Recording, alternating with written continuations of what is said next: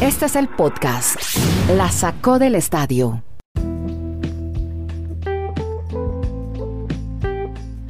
Hola, ¿cómo están? Aquí llegamos nuevamente con Dani, Kenny, Andrés, listos. Dani, Kenny y Andy. Ay, lindos. Qué trío. Gracias a todos por oír este podcast. Se llama La Sacó del Estadio. Hablamos en 20 minutos de deportes americanos y tenemos también una plataforma de encuentro, interacción con nuestros auditores en Twitter, Twitter Space los miércoles en la tarde, 5 pm hora de Colombia, 6 pm hora de los Estados Unidos y de Chile. Bueno, hoy vamos a estar hablando, amigos, queridas y queridos amigos, vamos a estar hablando de NBA, mucho de NBA, porque hay noticia bomba, tremenda. Uno de los grandes ya no va a la final. Bueno, ya ustedes deben saber, aquí hemos manejado un poco la historia y el desarrollo del equipo de Los Ángeles. Ya, ya saben de qué estoy hablando. También de los nuevos clasificados, pero por el este, Major League Baseball. Ya Dani nos tiene los nombres de los colombianos que van a estar en las ligas mayores. Del Masters de Augusta, ya el desarrollo de la noticia y la participación confirmada de Tiger Woods. Estaremos hablando, bueno, un poco más de... Estaremos hablando de fútbol americano, ¿cómo no? Y del eh, Rob Gronkowski. Hay historias alrededor de, la, de Rob Gronkowski, ya nos cuenta Kenny Garay.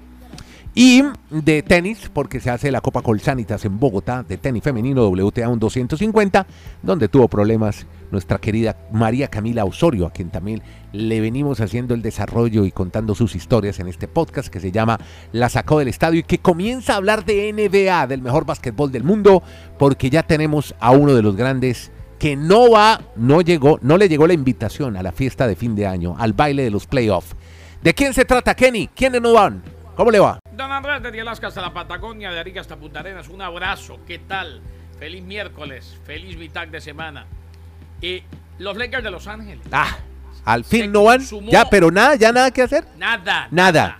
Ni play-in, ni play-on, ni nada. Play-in ni nada. Ni play-out, De aquello nada. nada. Nah. De lo que sabemos nada. No, no. Se consumó. Qué fracasotote. fracaso Pero total, absoluto. De los últimos años. Es más, Ajá. yo me acuerdo constantemente de cuando dimos las predicciones aquí para la temporada. Yo fui de los que dije Lakers enfrentándose a los Knicks de Brooklyn. Los dos equipos del monstruo de las tres cabezas. Bueno, uno fracasó rotundamente, uno de los monstruos. Ayer eh, no jugó LeBron que sigue con el esguince. Anthony Davis, unas buenas, otras malas en la temporada, mucha Sí. lesión. Russell Westbrook no marcó diferencia, lo ¿No? querían canjear antes de que terminara la fecha límite, no lo pudieron hacer. Ah, no me y el digas. otro equipo de las tres cabezas ya no tiene tres, sino dos, porque Mm. James Harden se fue a Filadelfia. Los Lakers de LeBron, Anthony Davis y Westbrook se quedaron sin los playoffs. Perdieron ante los Suns. Séptimo partido consecutivo, se quedaron undécimos en la conferencia del oeste sin opciones de alcanzar a los Spurs. Décimos que ocupan la última plaza que da acceso al play-in. Así pues que los Lakers de Los Ángeles otra vez será. ¡Qué decepción! O sea que el, vie-. Oye, el, el viejo Popovich se salió con la suya, logró entrar. Claro, pero aquí, ojo, aquí con todo y lo que yo he Estudiado. alabado históricamente a Popovich, Ajá. y hay quienes decimos constantemente, hay cosas seguras en la vida, la muerte, los taxes, que los Cardinals van a luchar hasta el final en el béisbol y que los Spurs se van a meter a los playoffs. Esta vez se combinó todo, y no sé qué opine Madulanda, Andrés, Sí. que se combina, que los Spurs con lo poco que tienen están sacando la cabeza y que los Lakers se vinieron en picada, como piano cayéndose del decimosegundo piso. Sí. Bueno, ahí está. Pues preguntémosle la opinión a Marulanda y de una vez y que nos complemente con los nuevos clasificados. Dani Marulanda, ¿cómo le va? Los saludo en el Retiro Colombia que tenemos por el este para los playoffs de la NBA. ¿Cómo está? Y complementamos más historias de NBA. ¿Qué tal Andrés? Abrazos para todos señores. Pues complementemos lo de los Lakers, es que es una franquicia que si le quitamos el título de la pandemia, o sea, vienen de tumbo en tumbo, de fracaso en fracaso, para la historia que tiene los Lakers. Sí, Son siete temporadas de las últimas nueve sin clasificar a los playoffs. Sí. O sea, si sacamos la del 2020 que ganaron el título obviamente en la pandemia y la del año pasado, las otras siete las sumamos y ni siquiera se meten a playoffs. O sea, eso es un rotundo fracaso Sí. para una de las organizaciones más importantes que tiene el baloncesto de Estados Unidos. Aunque yo aquí voy a recordar cuando estábamos haciendo los, pro- los pronósticos, yo siempre decía, los Lakers, pues no iba a creer que iban a quedar por fuera de los playoffs, pero yo no los tenía que avanzaran tan lejos porque siempre manifestamos que era un geriátrico, que era un equipo Sí, con sí. jugadores muy veteranos, sí. que eran muy talentosos, pero que, no sé, que No hay que funcionó la atacar y fórmula. defender y que, Mm. que eso es complejo en el, en el tema de, de la NBA. Y si pasamos a, a los clasificados, porque ya prácticamente, el S ya quedó totalmente definido con la clasificación ayer de los Chicago ¿Quiénes Bulls. están? A ver, recapitulemos. están felices. Vamos, vamos con los que clasificaron ayer primero, Andrés. Los Bulls están felices porque del 2017 no estaban en playoffs. Ah, qué bueno. Y el otro equipo, y el otro equipo que se metió ayer también del este fueron los Toronto Raptors, que ganaron su partido. Y pues este, este equipo es lo contrario, creo que a al- al- la actualidad de los Lakers. Ocho clasificaciones en los últimos nueve años a postemporada de los Raptors. Entonces tenemos en el este Bulls, Raptors, Ya, Sixers, Bucks. Sixers Box. Muy bien. Y además de ellos, pues están los Celtics y el Miami Heat. Esos seis ya están definidos directos por el este. Y también está definido los cuatro que van a jugar el play-in. Lo que falta definir de aquí al domingo es cómo se van a enfrentar. ¿Quién va a quedar 7, 8, 9 y 10? Pero son los Nets, los Hawks, los Hornets, y los, los equipos que están en, en esa disputa, y los Cavaliers, el equipo de Cleveland, los que van a disputar el play-in la próxima semana. Y también en el oeste está prácticamente todo definido porque también clasificaron ayer los Jazz de Utah. Solo queda definir un cupo en el oeste directo entre los Nuggets de Denver y los Timberwolves de Minnesota. Minnesota necesita ganar los dos juegos y que Denver pierda los dos. Ajá. Si eso no pasa, los Nuggets de Denver con Nikola Jokic sería el clasificado de manera directa. Lo lo de Jokic es impresionante. Sin sus dos mejores compañeros de equipo Ajá. y tiene a este equipo metido directo en los playoffs, eso hay que darle mucho mérito, creo, a lo que ha hecho Jokic en esta temporada de la NBA.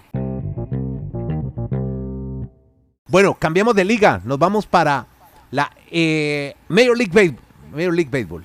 Porque tenemos noticias sobre el uso de dispositivos antirrobos de señales que van a permitir ahora en juegos de grandes ligas. Kenny, Sí, señor. Y Andrés, antes de eso, en frío le doy una noticia caliente. cuente.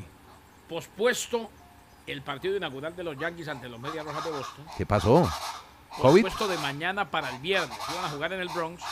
Recuerda, mañana ya tenemos el play ball, se inicia la temporada del béisbol de grandes ligas, pero van a jugar el viernes por el pronóstico meteorológico.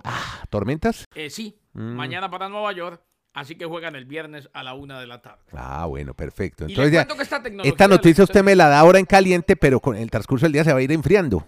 Ah, no, claro, por eso le Te la mete en el refri y ahí, y ahí, en- queda, en ahí un se enfría. podcast le doy algo en caliente como para registrar. Exacto. Bueno, muy Eh, bien. Ojo, Andrés, Sí, señor. eh, en lo que tiene que ver con, con la tecnología, hombre, yo no sé si Dani ha visto el dispositivo. ¿Cómo es? Es una especie de, eh, de eh, ¿A qué parece? protector de guante o de protector de brazo con unos botones. La MLB permitirá que los lanzadores y los receptores usen esta tecnología y con esto pues van a limitar muchísimo el robo de señas porque ya no se va a ver Ya. el un dedo para la recta, dos dedos para la curva, tres dedos para el slider, cuatro dedos para el cambio. Eso no se va a ver. Eh, de acuerdo a esta tecnología, y no la van a usar todos, los que la han probado dicen que funciona a la perfección. El pitcher tiene un audífono Ah, no me, di- ah, no me diga. y hasta tres compañeros del equipo, del lanzador y el receptor, o sea, los que están en defensa, también tendrán acceso a las señales por audífono. Ya. El, el eh, receptor, el catcher, tiene el dispositivo y entonces simplemente oprime botones para decirle al pitcher lo que quiere. Claro. Me imagino que sale una voz robótica al otro lado. O sea, Exacto, sí. oprime este botón y sale Como, como una Alexa. fastball. Como una Alexa. Alexa, usted conoce estas, estas, estas eh, inteligencias artificiales que hay en las casas ahora, ¿no? Que te hablan. Y... Exactamente, algo así. O sea que el pitcher y sus compañeros eh, van a tener la posibilidad de escucharlo y con esto pues que se roben las señales va a ser muy complicado. No sé cuántos lo van a usar, pero ya se permite el uso de esta tecnología que se llama PitchCom. PitchCom, Sí. de acuerdo al memorando que ayer le hizo llegar a los equipos el béisbol de grandes ligas. Reiteremos, hasta tres compañeros de equipo del lanzador y el receptor tienen acceso a las señales en el audífono. Pero lo que nos cuenta Garay me parece muy interesante porque es ponerle otra dinámica al béisbol, acercar a otra gente para ver más cosas más interesantes. Aunque no, ahí van a pegar el grito en el cielo los puristas. Sí, que de como que le van a quitar la esencia, que le van a quitar. Bueno, en fin. Eso nunca vamos a tener de acuerdo a todo el mundo en Pero una a ver- situación, pero creo que Grandes? Ligas se ¿Sabe está acercando. Sí. utilizaron, Y ¿Quién? dicen que fue una maravilla. El sábado lo usaron Luis Severino Ujú. y Kyle Higashioka, el receptor Sí. de los Yankees de Nueva York, la pareja de los Yankees. Y dicen que fue espectacular. ¿Verdad? ¿Les fue muy bien? Sí, o sea que, eh, claro, al principio uno va con ciertas dudas. Es un Sí. sistema que lleva siglos. ¿eh? Sí, exacto. El sistema normal, el de la señalización y las manos del pitcher entre pierna y pierna y demás. Y resulta que empezaron a poco a poco ir acostumbrándose y ya era una maravilla, una reverenda maravilla. Sí.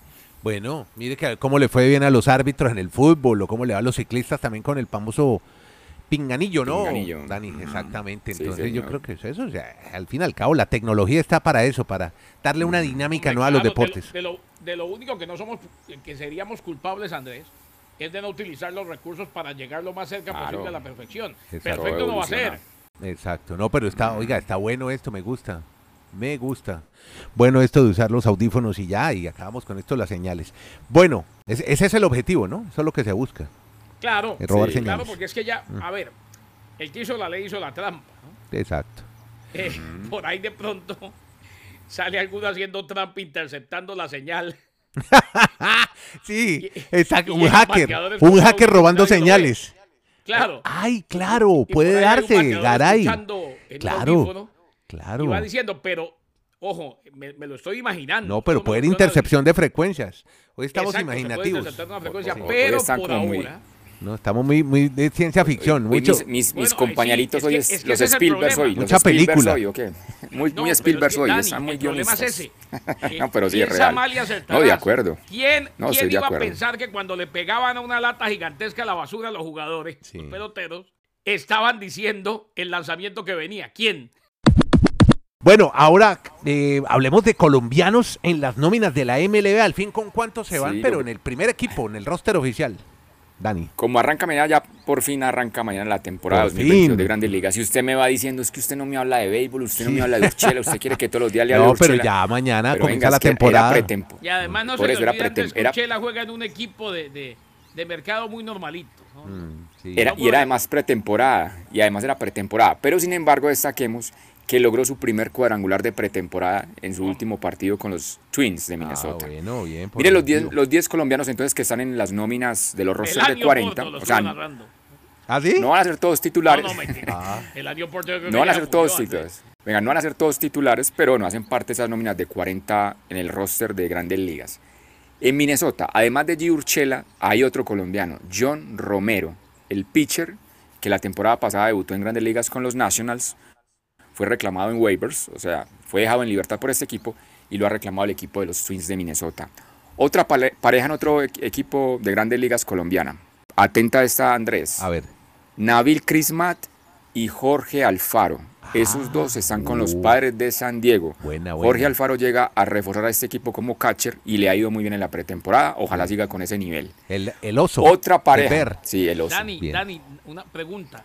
David Crismat fue aquel que debutó después Sí. como de nueve años en grandes ligas con San Luis. Eh, exacto, que contamos la historia que el papá el lloraba decía, porque "Oye, no lo podía mándale creer. Cupón, mándale Sí. cupón, no, Moncho", ese- Sí. ese. ese, ese, que debutó con los eh, con San Luis. Ahora está desde la Qué temporada pasada con San Diego. Ahí va a ser compañero de Jorge Alfaro.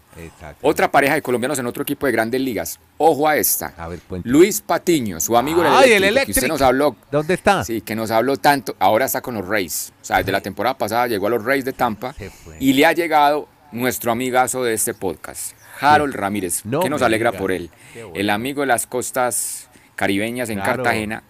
Hombre, que se, tu- se tuvo que ir de que los te Marlins, comiste un mango ahí en Boca los- Grande. que llegó a Sí. Cleveland, y ahora lo han reclutado o ha llegado a los Rays y va a ser compañero de Luis Patiño. Otra pareja de colombianos en otro equipo de grandes ligas. Reyber San Martín, que debutó el año pasado con los, Rey, los Reds, es un, es un lanzador, con los Rojos de Cincinnati. Sí. Esta temporada ha llegado allí Donovan Solano, que fue de los jugadores más regulares que tuvo la temporada en- entre colombianos, Mm. exacto, va a ser parte de esa nómina. Y los otros dos, para que completemos los 10, eh, tenemos a Oscar Mercado, que están en Cleveland. Ahora me, me dice, me da tanta dificultad Andrés, por eso hace la memoria me falla decirle Guardians. Ajá. Ya no son los indios, ya son los Guardians, los guardianes, Ajá. el equipo de Oscar Mercado. Y finalmente, eh, tengo que retroceder un poquito en mi memoria, José Quintana, su Ah, amigo, el el lavavajillas. sí. exacto. Imagínense lo, lo que fue ese día el lavavajillas. Andrés, ahí- eso habría que hacer un análisis. Desde ese día, este muchacho entró en un slump si fuera un bateador, o sea, en un bajón. ¿Verdad? ¿Que sabe a qué equipo Por- ha llegado ahora? Pero después de la, del accidente casero, Sí, ni más. yo no sé eso. ¿Qué le pasó, Eso yo no sé si... mal en el béisbol, consigue trabajo en la plata Sí. en.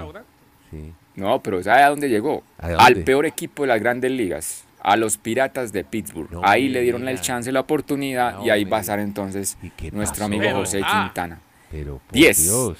Tenemos 10. Pero- pero y ojo. opciones, A hay, ver, hay otro jugador. Pero sí. que Kenny iba a decir Pero, algo de la vajilla. Dani, pero Sí, está en sí, roster sí, de sí, día inaugural, claro. eso es mucho decir. Claro, claro. ¿Está en claro, roster de? claro. Que no te entendí. ¿De qué? De día inaugural. O sea, ah, está. bueno, Sí, eso, que- eso que es hace importante, parte ¿no? ahí. Claro, es que, vea, yo les voy a recomendar un video antes de que siga Dani. Ya nos habló de 10 y de los que pueden subir y nos va a contar las Es que son- probabilidades. Sí. Pero re- les recomiendo un video para que sepan lo que significa. En el juego que nos tocó el otro día, Dani, entre cachorros y medias blancas, eh, no se los conté ayer, pero vale la pena. David Ross, en pleno partido, se le acerca a Ethan Roberts Sí.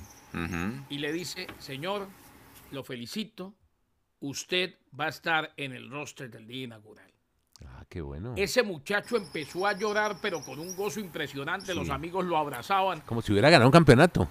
Es que entrar a un roster de grandes ligas, eso es muy bravo. Es que. No hay deporte es que, la- sea tan difícil. sí. Muchos firman contratos millonarios con franquicias, Sí. como prospectos, ganan millones, se van millonarios para la casa y nunca debutan en grandes ligas. Es que, Garay, hagamos la cuenta rápida. Son 30 equipos de grandes ligas y el roster de 40. O sea, para los partidos activan 26, 28 jugadores por la nueva regla.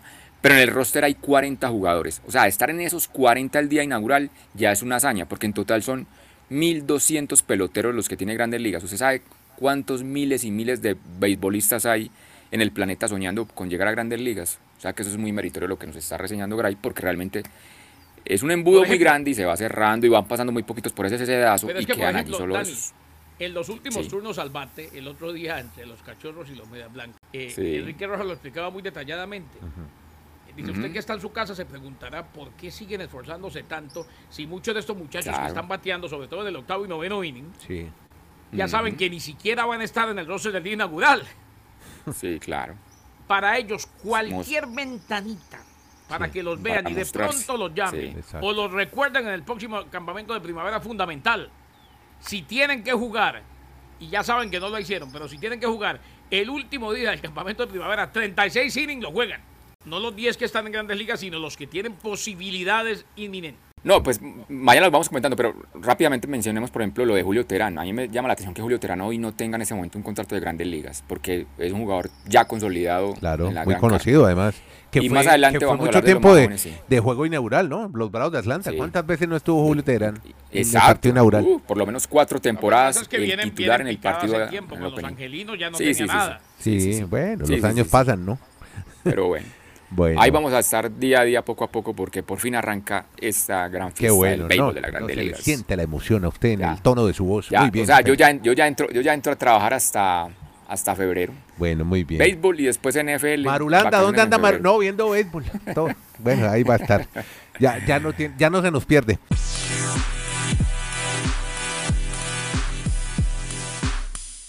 Cerremos con el tenis porque hay torneo WTA 250 en Bogotá, Colombia. Y bueno, la figura, todo está concentrado en la figura de Camila Osorio, que ayer mm, la estaba viendo bien complicada, ¿no, Dani? Y es la gran figura, Andrés, porque es que defiende el título, es la siembra número uno del torneo, o sea, es la máxima favorita a repetir en Bogotá. Las condiciones de altura, para muchas otras tenistas se les dificulta. Y en la primera ronda le, tocó enfrentar a una suiza, pues que en el papel no es muy reconocida, la chica Al Albon es Sí. y el partido se le estaba metiendo una complicada tremenda a María Camila porque había ganado el primer set en tie break. El segundo lo ganó de manera contundente la Suiza. Y en el tercer set, cuando estaban igualadas, la Suiza se veía mejor. Claro. Pero presentó molestias, Calambre. lesión, Se encalambró. calambres. Exactamente. Y yo diría que si no es por eso, estaba muy complejo el, ese primer partido para María Camila. Sí. De haberlo ganado María Camila, es que yo no sé, María Camila está también jugando dobles. Y María Ah. Camila no está al 100% de su rendimiento físico. Yo no sé si es aconsejable que en el mismo torneo esté jugando dobles. O no sé si es que esa plática que, que acumulan en los dobles, pues les- le, le ayuda para comprarse los dulces, para a- acabar de completar la alcancía, porque yo sinceramente pensando en María Camila, yo diría, solo juegue sencillo, usted puede volver Sí. a ganar el torneo. ¿Para qué te vas a desgastar ahí otro ratico jugando dobles? Aunque no es tanto el esfuerzo físico, pero de todas maneras desgasta la parte física. Entonces, María Camila, como dicen, la salvó la campana. Exacto. Ustedes dicen, ustedes nos han dicho que por qué el término de sal- la salvó la campana. Bueno, a ver, yo, yo diría... una terminología del boxeo. puede, Sí. puede ser, o hay una serie, bueno, había una serie de televisión que se llamaba así, ¿no? Say by the Bell. Uh, no sé, Saved una by the com- Bell. Exacto. No, pero, eso pero es- ¿de dónde no, yo viene? estoy hablando de la Pero antigua. Dani nos tiene Yo la hablando historia de- precisa. Cuéntanos ya No, que no, yo nos estoy, historia, hablando, yo estoy hablando de la, no, yo estoy hablando de la antigüedad, pues está- es muy bien lo de la, lo del boxeo, porque lo salva una campana cuando los van a noquear, en fin. Sí. No, pero yo estoy hablando de la antigüedad, pero la antigüedad por allá prehistórica. A ver, ¿qué, qué estudió? ¿Qué investigó? Cuéntenos. No, se, y, y es, es una fuente. ¿Cuál es el revelo la fuente? Es una radio que da unos daticos muy curiosos, esas que a ustedes les gustan, las microcápsulas. Ah, qué bien. ¿Y qué Así radio es? Démosle el Entonces crédito. ellos cuentan que la- ellos cuentan la se llama Radio Fórmula en México. Ah, ellos bueno. cuentan que que la historia de, de la frase de salvado por la campana surge porque en la antigüedad, como no había una especialización en medicina a tal punto de que habían personas que las enterraban y no sabían si realmente estaban muertas, pues cuando ingresaban al ataúd les ponían una campana. En Ah. caso de la que la persona no estuviese muerta porque tenía Tocar a la no sé, campana. si hubiese sido, un des- hubiese sido un desmayo y algo, pero no, no estuviese muerta, pudiese tocar la, la campana y la sacaban del ataúd. De ahí salió salvado por la Buenísimo. campana. Muy buen dato. Uno metido Sí, dentro y sí, que no- señor. no, no, yo no estoy muerto, se imagina- toque la campana. uno ahí en pleno funeral y que empiece a sonar esa campana, la angustia de uno abriendo No, el ataúd rápido para que no se le muera el No, amigo, no, la no, amiga, yo, no, familiar. yo- a mí me da, a mí me da un ¿hace susto. Yo, no, a mí yo, a mí me, yo me desmayo ahí. Sí, bueno. yo creo que, yo, eh, yo creo que tiendo, tiendo a morirme yo primero que el que está, el que está vivo dentro del ataúd. Que está- el que se está parando del ataúd. Sí, claro. Yo empiezo, señores, hagamos algo, mano. eh. Bueno, pero buena historia. Mire cómo aprendemos con Dani Marulanda en este podcast, en no solamente. época, hombre, Ah, no, Muchachos, muchas gracias con Dani Marulanda en el retiro. Kenny Garay en la ciudad de Bristol. Nieto Molina de Santiago. Se reportan todos los días en este podcast. Y lo presentamos streaming para que lo oiga en la plataforma que más le guste oír podcast. Búsquenos como La Sacó del Estadio y tienen un resumen corto, conciso, informado, entretenido sobre deportes, ligas americanas. Se llama La Sacó del Estadio. Cualquier plataforma de podcast. Y si le gusta, compártalo. Y cuenta, le cuenta a sus amigos que hay un podcast también que se llama La Sacó del Estadio. Muchas gracias a todos.